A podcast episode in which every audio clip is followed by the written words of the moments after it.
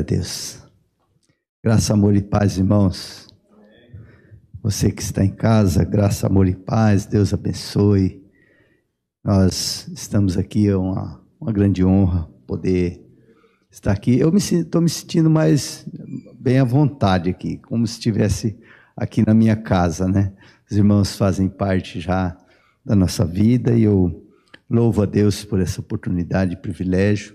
É estranho porque é, às vezes que estivemos aqui, nós é, estava a igreja estava aqui. A última vez, se não me engano, foi no resgatão, né? O resgatão estava bem cheio e o povo reunido para adorar e louvar o Senhor. Bem, eu quero ler esse trecho da palavra de Deus para compartilhar com os irmãos, que está aqui em Mateus no capítulo 25, do versículo 1 ao 13, que diz assim: Então, o reino dos céus será semelhante a dez virgens, que, tomando as suas lâmpadas, saíram a encontrar-se com o noivo. Cinco, dentro, cinco dentre elas eram nécias e cinco prudentes. As nécias, ao tomarem as suas lâmpadas, não levaram azeite consigo no entanto, as prudentes, além das lâmpadas, levaram azeite nas vasilhas. E tardando o noivo, foram todas tomadas de sono e adormeceram. Mas à meia-noite ouviu-se um grito: Eis o noivo, saí ao seu encontro. Então se levantaram todas as, aquelas virgens e prepararam as suas lâmpadas. E as nécias disseram às prudentes: Dai-nos do nosso azeite, porque as nossas lâmpadas estão se apagando. Mas as prudentes responderam: Não para que não nos falte a nós e a vós outras. Ide antes aos que o vendem e comprai-o. E saindo elas para comprar, Chegou o noivo e as que estavam apercebidas entraram com ele para as bodas e fechou-se a porta. Mais tarde chegaram as virgens nécias, clamando: Senhor, Senhor, abre-nos a porta. Mas ele respondeu: Em verdade vos digo que vos não conheço. Vigiai, pois, porque não sabeis o dia e nem a hora. Aleluias. Pai, nós oramos neste momento agradecido por essa oportunidade que temos aqui de ministrar a tua palavra.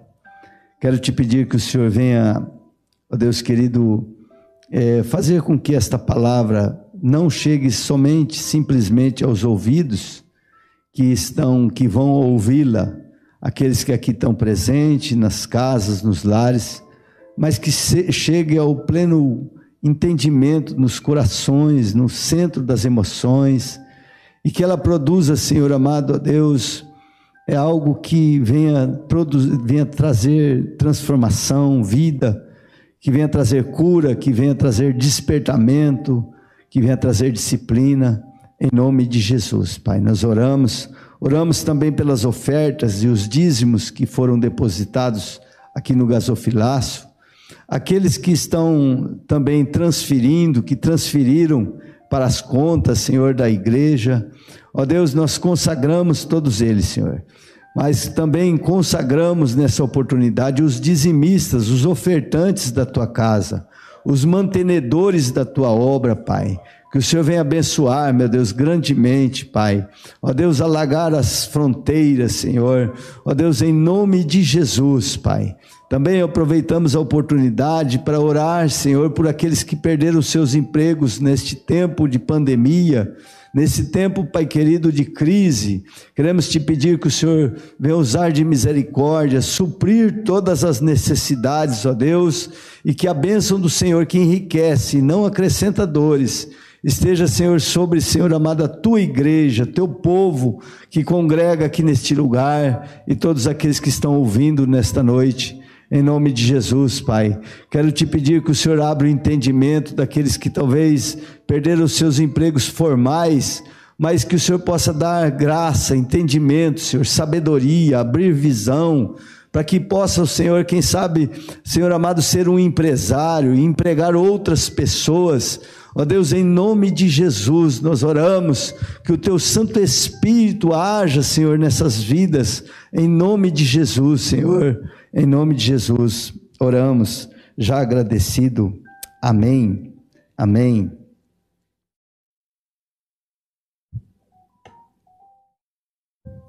Bem, queridos, eu disse que é estranho esse tempo porque nós, na verdade, vivemos dias diferentes que nunca pensávamos em tal situação, não é verdade? Mas, apesar de nós estranharmos, a, as Escrituras sempre nos advertiu e nos adverte constantemente que dias difíceis precederão a volta do Senhor. Dias de grande tribulação, e Jesus chega a dizer no capítulo 24 de Mateus: tribulação esta que nunca houve até o dia de hoje e nunca verá depois. E tribulação a gente sabe que é tempo de sofrimento, de dor, de angústia. Mas a palavra de Deus fala que o próprio Jesus, ele estaria providenciando, até mesmo abreviando os dias por causa dos salvos. Veja o cuidado da parte de Deus para com aqueles que são salvos, para com aqueles que creem em Jesus e que andam nos seus caminhos. E nós devemos como reagir nesse tempo? É claro que nos compadecemos com as famílias, as percas aqui mesmo a gente ficou compadecido e até mesmo entristecido pela separação do nosso irmão neto da, da comunidade, mas aprove a Deus o levá-lo. E nós temos que fazer o quê? Se alegrar no Senhor, porque um dos teus filhos venceu e chegou já com a sua vitória até os céus. Agora, quanto ao sofrimento e tudo aquilo que está acontecendo, também devemos nos alegrar, porque é, é saber que nós que os dias se aproximam, que o dia mais esperado, o evento mais esperado da humanidade que crê em Jesus está chegando, está próximo. E por isso nós nos alegramos, não pelo sofrimento, é claro, mas porque estamos chegando e se aproximando o dia. Essa semana passada eu fiz aniversário e, e eu disse assim: Olha, eu estou feliz, não porque estou ficando mais velho, mas estou feliz porque estou chegando mais perto do dia de estar com Cristo. Aleluias. Queridos, vamos falar um pouco desta passagem da palavra de Deus, essa porção das Escrituras que esta parábola, que é uma das parábolas mais conhecidas das Escrituras, que é alvo de muitas pregações e ensinos.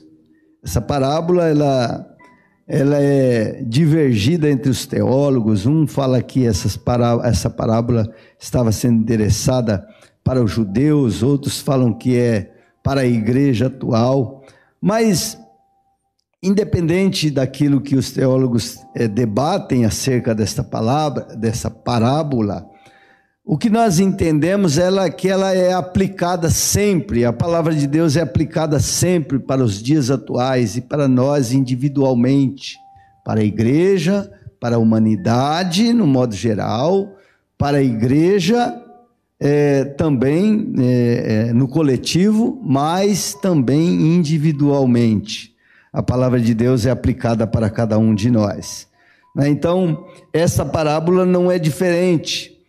Ela fala aqui, ela está num contexto, aqui fala sobre a tribulação, sobre os sinais da vinda de Cristo, no capítulo 24, fala sobre uh, muitos eventos que irão acontecer, e aqui na, no capítulo 25 também, Jesus continua ensinando sobre escatologia e sobre a vinda, a segunda vinda de Cristo.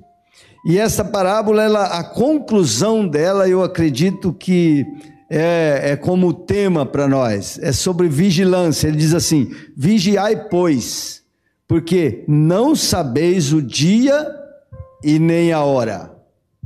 Então, eu acho que o, o tema central ele é exatamente sobre a vigilância. A vigilância. Porque não sabemos o dia e nem a hora. E o que, que é que nós não sabemos o dia e nem a hora? Alguém perguntou para Jesus: quando se dará essas coisas e esses eventos que será a vinda do Senhor? Aí ele disse assim: Olha, nem a mim, nem a vocês, nem a mim cabe, mas só o Pai é que sabe essa data, que está computada essa data nos céus. Então, é, e o próprio Jesus, em outras oportunidades, ele fala falando sobre o arrebatamento da igreja e sobre este grande evento, ele fala assim: olha, vocês têm que vigiar, porque ele virá como ladrão de noite. Será como o relâmpago que acende no oriente e se põe no ocidente, como um piscar de olhos. Ou seja, não, não tem data marcada nem dia, mas vai ser muito rápido e vai ser muito é, um evento assim que vai acontecer rapidamente, mas também marcado pelos sinais que ele já predisse anteriormente. E uma dessas coisas que nós vemos no dia, nos dias de hoje, né? às vezes nós vemos e nos preocupamos com tantas notícias e ouvimos tantas notícias, mas uma das poucas coisas que nós ouvimos é que tudo isso, queridos, são sinais que Deus permite. Imagine um vírus que você não pode ver, mas ele é muito frágil. Um vírus que com água e sabão você dá um jeito nele, não é verdade? Mas que as maiores nações do mundo, as potências mundial, China, Estados Unidos, Europa no modo geral, estão se curvando a este vírus. Mas não está se curvando a este vírus, é porque Deus está permitindo esse vírus para que eles saibam e reconheçam que existe um Deus todo-poderoso que com um vírus insignificante ele pode fazer diluir toda a humanidade se assim ele o quiser. Então, nós vemos aqui neste texto, é um texto interessante que fala a parábola das dez virgens. Os irmãos sabem que parábola é um conto, uma, algo que Deus, que Jesus usava, uma, não era bem uma fábula, mas era algo que ele. É, parábola significa colocar à parte, era algo que ele tomava no mundo real para explicar uma verdade espiritual. E aqui ele usa a figura do casamento. Os irmãos sabem que o casamento judeu, ele não era como os casamentos que nós fazemos casamentos, casamento oriental, casamento aqui no Brasil ou em qualquer outra parte. É, o casamento judeu era diferente, era é, o noivo é quem, a noiva é quem esperava o noivo. A noiva ficava no local onde se daria festa ou na própria casa, ali acompanhada de algumas donzelas virgens, de algumas damas, né? E o noivo, por sua vez, ele vinha da sua casa para o encontro da noiva. E era de costume o noivo se demorar. E normalmente vinha no período da noite. Por isso aqui as dez virgens, elas tinham lâmpadas. E o noivo, quando é, se demorava demais, né? aqui no caso deste conto que Jesus fez, o noivo se demorou, e normalmente lá não existia é, energia elétrica, e eles usavam, aquelas donzelas usavam os, as lâmpadas. E quando era anunciado, porque ia à frente alguém anunciando, ó, oh, aí vem o noivo, né, o noivo está chegando, e quando era anunciado que o noivo estava se aproximando, aquelas damas, elas saíam ao encontro do noivo, para clarear, iluminar o caminho para o noivo até a chegada da noiva. E quando ele chegava, então aí sim acontecia o casamento, acontecia ali as bodas, a festa que durava sete dias mais ou menos e era muito prolongada as festas. E para nós hoje aqui não é assim tão conhecido, a não ser que nós esclarecemos alguns pontos, né? Isso que eu estou falando bem superficialmente, mas só para o nosso entendimento. Mas para eles era muito claro o que Jesus estava dizendo. Então ele faz esta comparação, não é? Olha, é, o reino dos céus é semelhante a dez virgens que, tomando as suas lâmpadas, saíram a encontrar-se com o noivo. E aí ele diz assim: ó, só que cinco delas eram nécias e cinco prudentes. E tardando-se o noivo, todas elas adormeceram. Mas à meia-noite, né? Aí ele diz assim, ó, e tardando e, uh, e as nés, ao tomarem as lâmpadas, não levaram as, uh, azeite consigo, as nécias. No entanto, as prudentes, além das lâmpadas, levaram azeite nas suas vasilhas. E tardando o noivo, versículo 5, foram todas tomadas de sono e adormeceram. Mas à meia-noite, ouvindo-se um grito, eis o noivo sair ao seu encontro. Então se levantaram todas aquelas virgens e prepararam as lâmpadas. Olha, queridos, é interessante aqui algumas semelhanças que eu queria colocar entre as virgens que ali estavam. Eram dez virgens. E deixa eu falar sobre as semelhanças. Dez virgens e suas semelhanças dez virgens tão semelhantes com destino tão opostos. Porque aqui Jesus ele não está direcionando esta palavra às pessoas perdidas, a quem não conhecia. Não, ele está direcionando essas, esta palavra para as virgens, todas eram todas virgens. E virgindade simboliza pureza, é reservada para um dia especial, intocada. E espiritualmente, queridos, virgindade é uma pessoa que foi purificada, que foi limpa, que significa pureza, que passou por um, por um processo de purificação. Então, virgindade é a pessoa que não é idólatra, que não anda em pecado, por exemplo, que passou pelo sangue de Jesus. A palavra de Deus diz lá sobre vestes em Apocalipse. Alguém pergunta assim: quem é esta multidão que está de branco aqui diante do altar? Aí o Senhor disse assim: essa multidão é aqueles que lavaram as suas vestes no sangue do Cordeiro.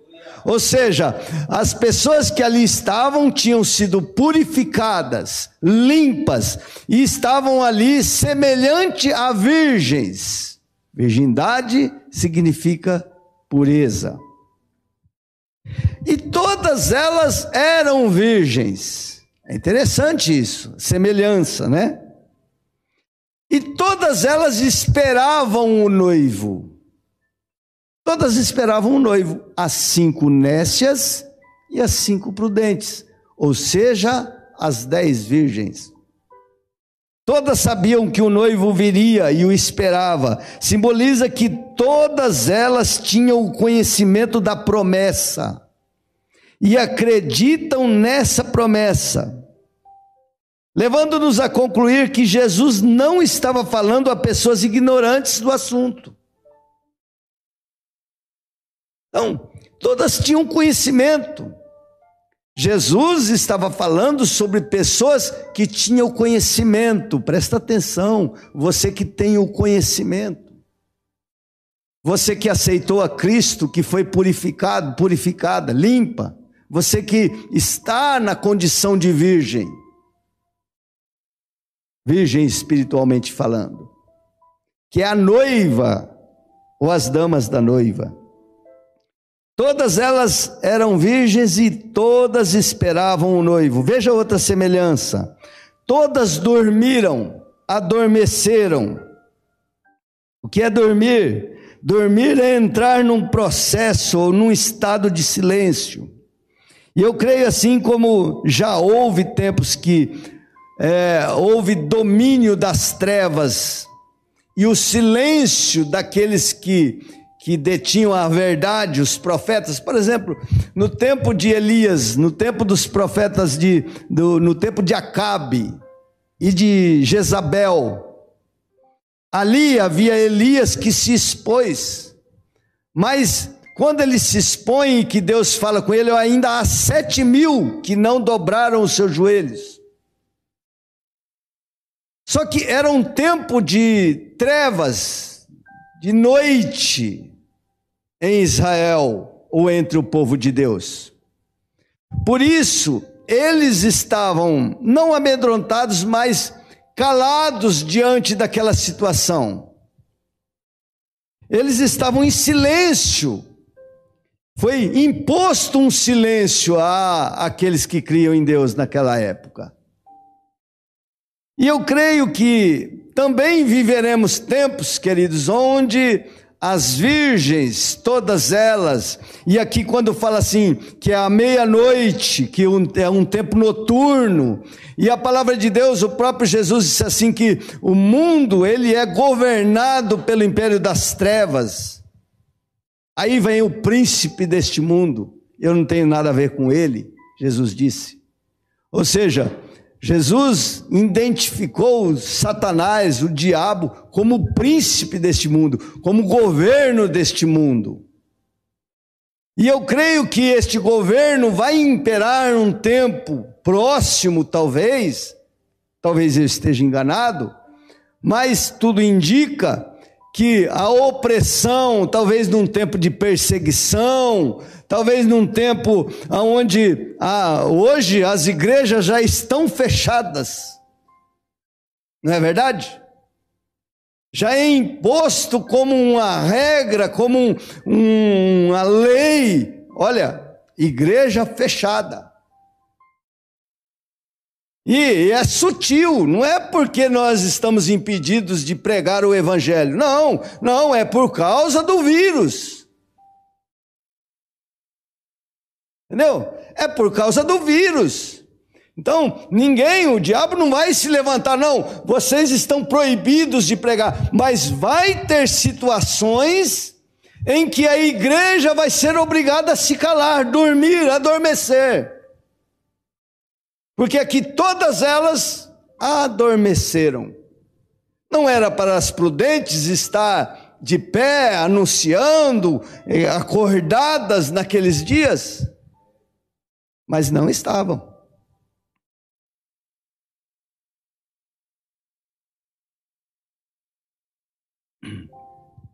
Então, os crentes nominais vão estar dormindo. E os crentes espiritual e dedicados também vão adormecer, vai calar a voz. E isso precederá a volta de Cristo. Porque sempre quando nós lemos e refletimos sobre a volta de Cristo, nós vemos que a volta de Cristo se dará no período noturno, não que é que vai ser no período noturno, de noite, de trevas, até mesmo porque se é hoje aqui à noite, lá no Japão é de dia. Mas esse período de trevas é um período de esfriamento espiritual, um período de domínio do império das trevas sobre as pessoas e também sobre os crentes nominais, e muitos serão calados, até mesmo os espirituais. Então vai ser um tempo que precede esse tempo de silêncio da igreja. Nós vivemos hoje dias, né, queridos? Eu, esses dias, conversando com a irmã, bispo, tem, tá tendo culto lá? Eu falei, está tendo culto, a gente está com um número reduzido e tal. Olha, porque lá o meu pastor fechou a igreja já faz três meses que nem nunca mais ninguém pisou na igreja. E, e tem várias, várias igrejas que estão nessa condição, né? Louva a Deus pela igreja núclea, que está abrindo as portas todos os dias. E isso é, isso é, é bom saber que. E nós, nós temos mesmo que aproveitar a oportunidade, queridos. Porque Jesus disse assim que, na, é, olha, vai vir o tempo da. Vamos trabalhar enquanto é dia. Porque a noite vem que nós não vamos poder trabalhar. Então, todos dormiram, semelhante, semelhança. Dez virgens Todas eram virgens, todas esperavam o noivo e todas dormiram. Todas dormiram.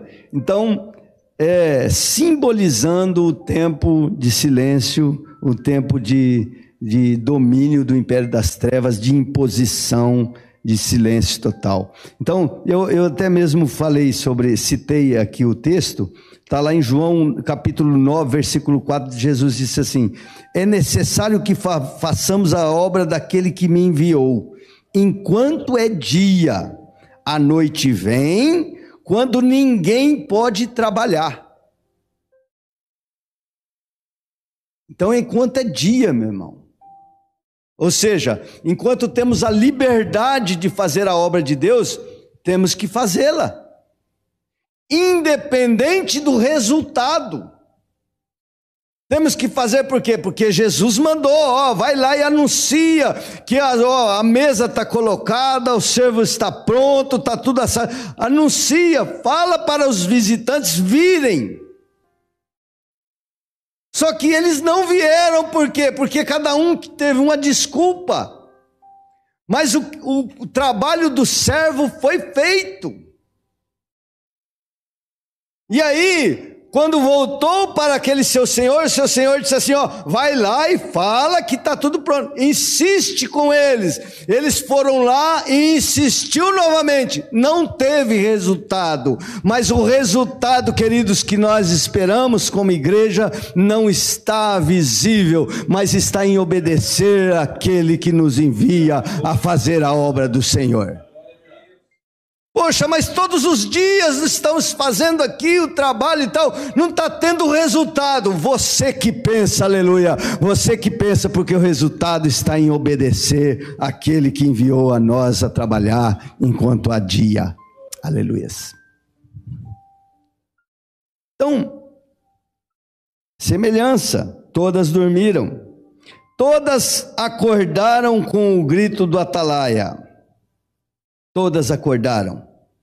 Em 1 Tessalonicenses 4,16 assim, diz assim: O Senhor, dada a palavra de ordem, ouvida a voz do arcanjo, e ressoada a trombeta de Deus, descerá dos céus, e os mortos em Cristo ressuscitarão primeiro, e aqueles que estiverem vivos receberão um corpo, serão transformados e irão ao encontro de Jesus nos ares, e ali estará com ele para sempre. Ou seja, ao soar da trombeta, muita gente vai ouvir.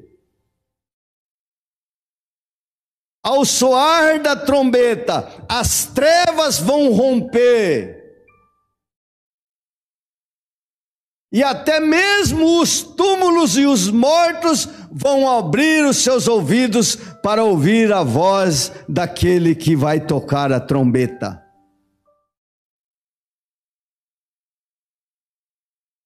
Então, todas elas acordaram. Você vê que quando houve ali, ó, aí vem o noivo. Todas elas acordaram. Todas elas prepararam as suas lâmpadas. O recipiente para acender a luz, a chama, o fogo. Só que aí acabaram as semelhanças. Aí acabaram as semelhanças. Então, veja que semelhanças, né? Só voltando aqui um pouquinho, achei bacana aqui como quando Deus me deu isso aqui, dez virgens tão semelhantes com destinos tão opostos. Acabaram as semelhanças. E qual é a diferença que faz a diferença? Cinco prudentes e cinco nécias. Qual é a diferença que faz a, a diferença? Ser prudente ou ser nécio?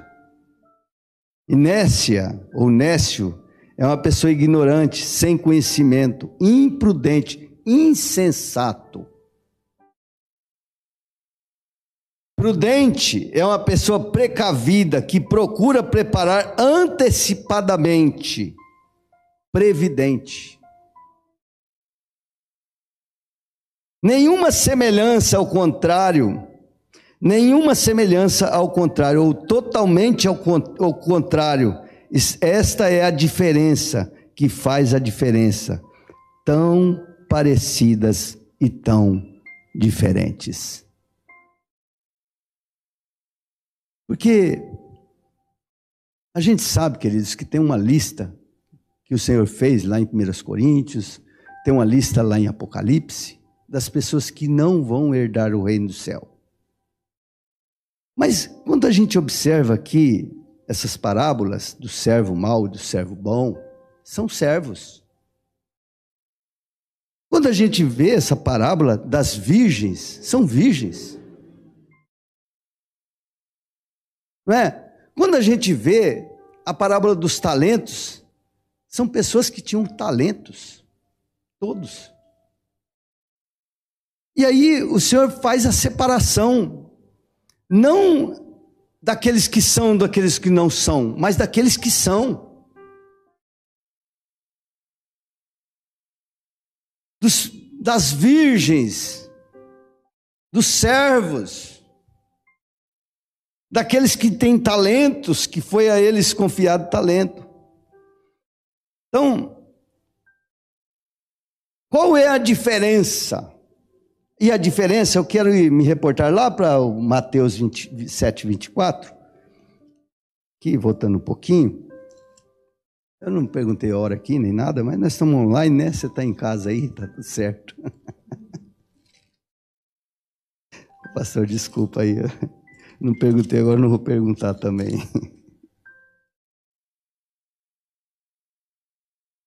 Sete vinte e quatro diz assim, ó.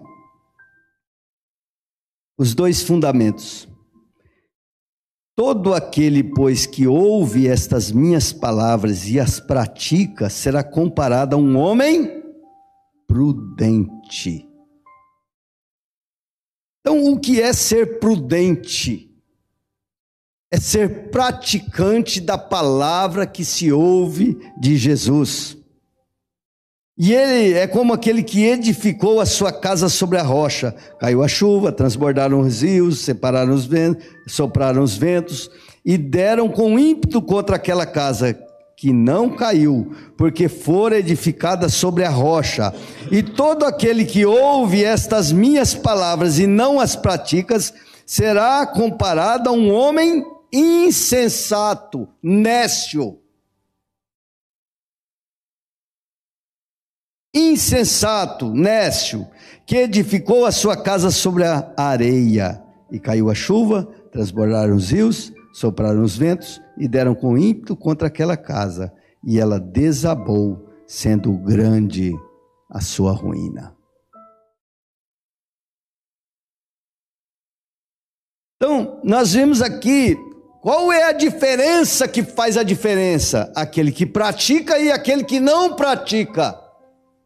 Quem é o prudente e o nécio? O prudente é aquele que pratica, e o nécio é aquele que não pratica, que ouve, que sabe que Jesus vai vir, que Jesus vai voltar, que tem o conhecimento da palavra de Deus, mas que não se importa com isto. Ou seja, não dá importância.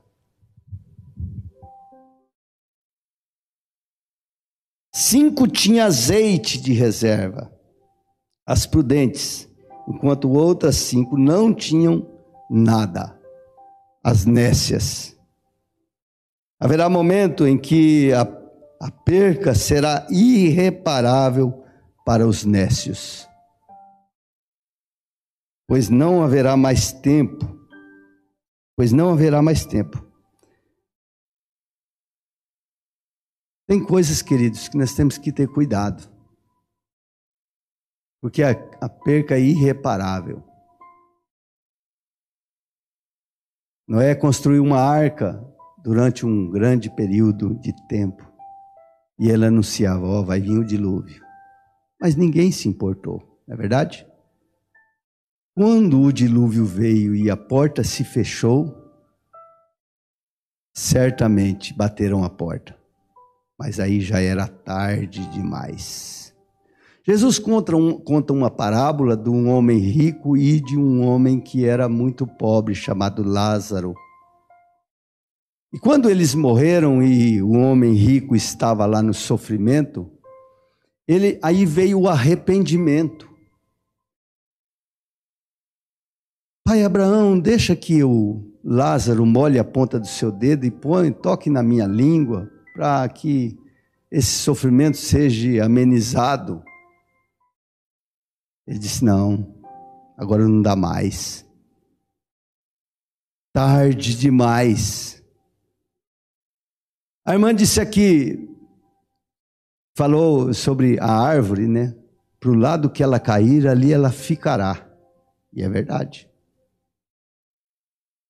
Tem coisas que não tem segunda oportunidade, queridos. Às vezes nós brincamos com aquilo que é importante. Esses dias, é, Deus me deu uma palavra que falava sobre as coisas importantes e as coisas necessárias. Tem coisas que é necessidade, é mais do que importante.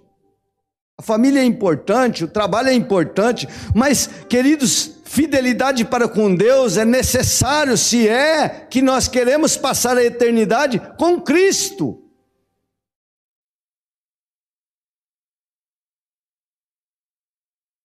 Então, tem coisas que não haverá mais tempo.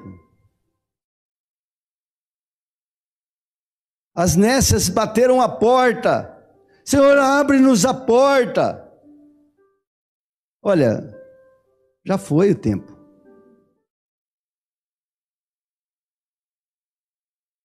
Hoje Jesus bate a porta. Apocalipse 3:20. Eis que eu estou à porta e bato, aquele que abrir a porta do seu coração, eu entrarei e cearei com ele, e ele ceará comigo. É o tempo da graça, é o tempo de você abrir a porta do seu coração verdadeiramente e deixar ele entrar e governar a sua vida e você praticar a sua palavra e tudo ficará bem. Aleluias.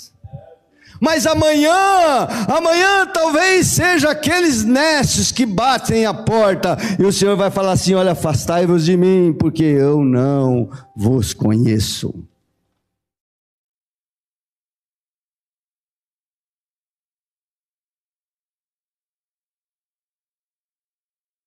Então, nós concluímos dizendo que a volta de Jesus é certa e eminente em dias em que a igreja estará adormecida como ladrão de noite. Não espere, queridos, que o final dos tempos, já os tempos que virão, que estarão por vir, nós vamos ter toda essa liberdade na internet de pregar o Evangelho e de falarmos. E aqueles que estiverem eles vão estar defendendo causas próprias, não a causa do Evangelho. As nécias defenderão causas próprias, queridos. E a volta de Jesus é certa, é iminente. E nós precisamos estar preparados para este dia. De que forma? Carregando azeite conosco. De que forma? Retendo azeite em nosso coração. O que é o azeite? O azeite é o símbolo do Espírito Santo, queridos. Não deixe esvair o azeite, mas mantenha a chama acesa no seu coração, independente se as trevas estão dominando, se as trevas estão fazendo nos calar, mas independente de qualquer coisa, o amor pelo Senhor e a vontade, o desejo de estar com Cristo aceso no nosso coração o tempo todo. O azeite na hora das trombetas fará toda a diferença. Queridos, aceitar a Cristo não é o suficiente. Ser perdoado não é o suficiente. Temos que ir além uma vida de comunhão, de intimidade, de estar ligado para sempre. Todas elas eram virgens, todas tinham aceitado a Cristo, todas tinham passado pelo perdão da cruz, mas não foi o suficiente.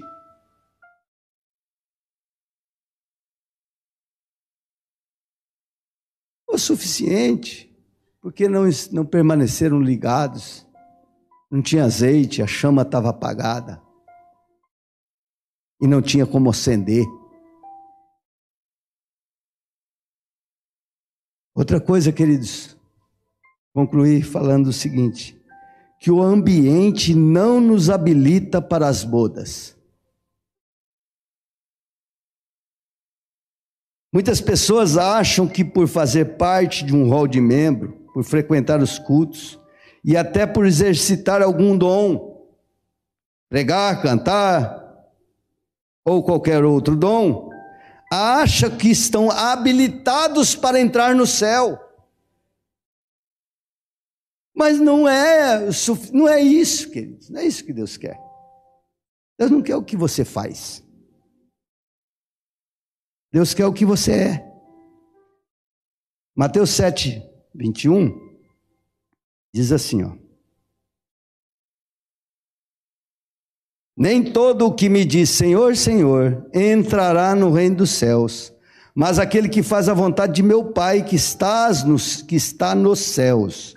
Muitos naquele dia hão de dizer-me: Senhor, Senhor, porventura não temos nós profetizados em teu, profetizado em teu nome, e em teu nome não expelimos demônios, e em teu nome não fizemos muitos milagres? Então lhes direi explicitamente: Nunca vos conheci, apartai-vos de mim, os que praticais a iniquidade. O ambiente não nos habilita para a eternidade, queridos. Nem os dons nos habilita para a eternidade que nos habilita para a eternidade é a santidade. Sem santificação, ninguém verá a Deus. E santificação é estar separado para o Senhor.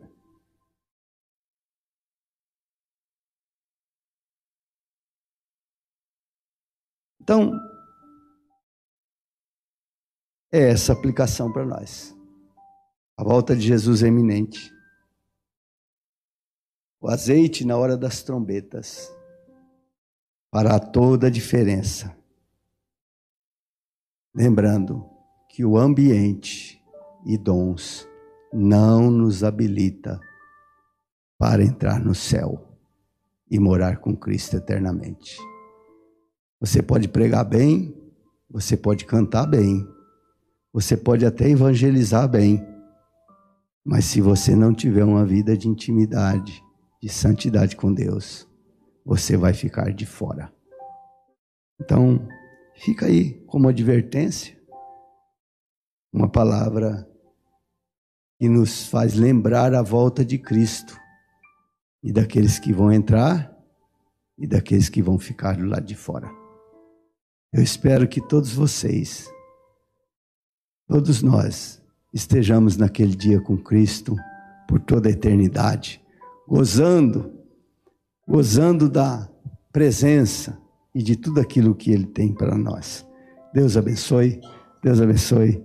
Agradeço a Deus e as ricas oportunidades por estar aqui junto com os irmãos, com a igreja. Deus abençoe grandemente.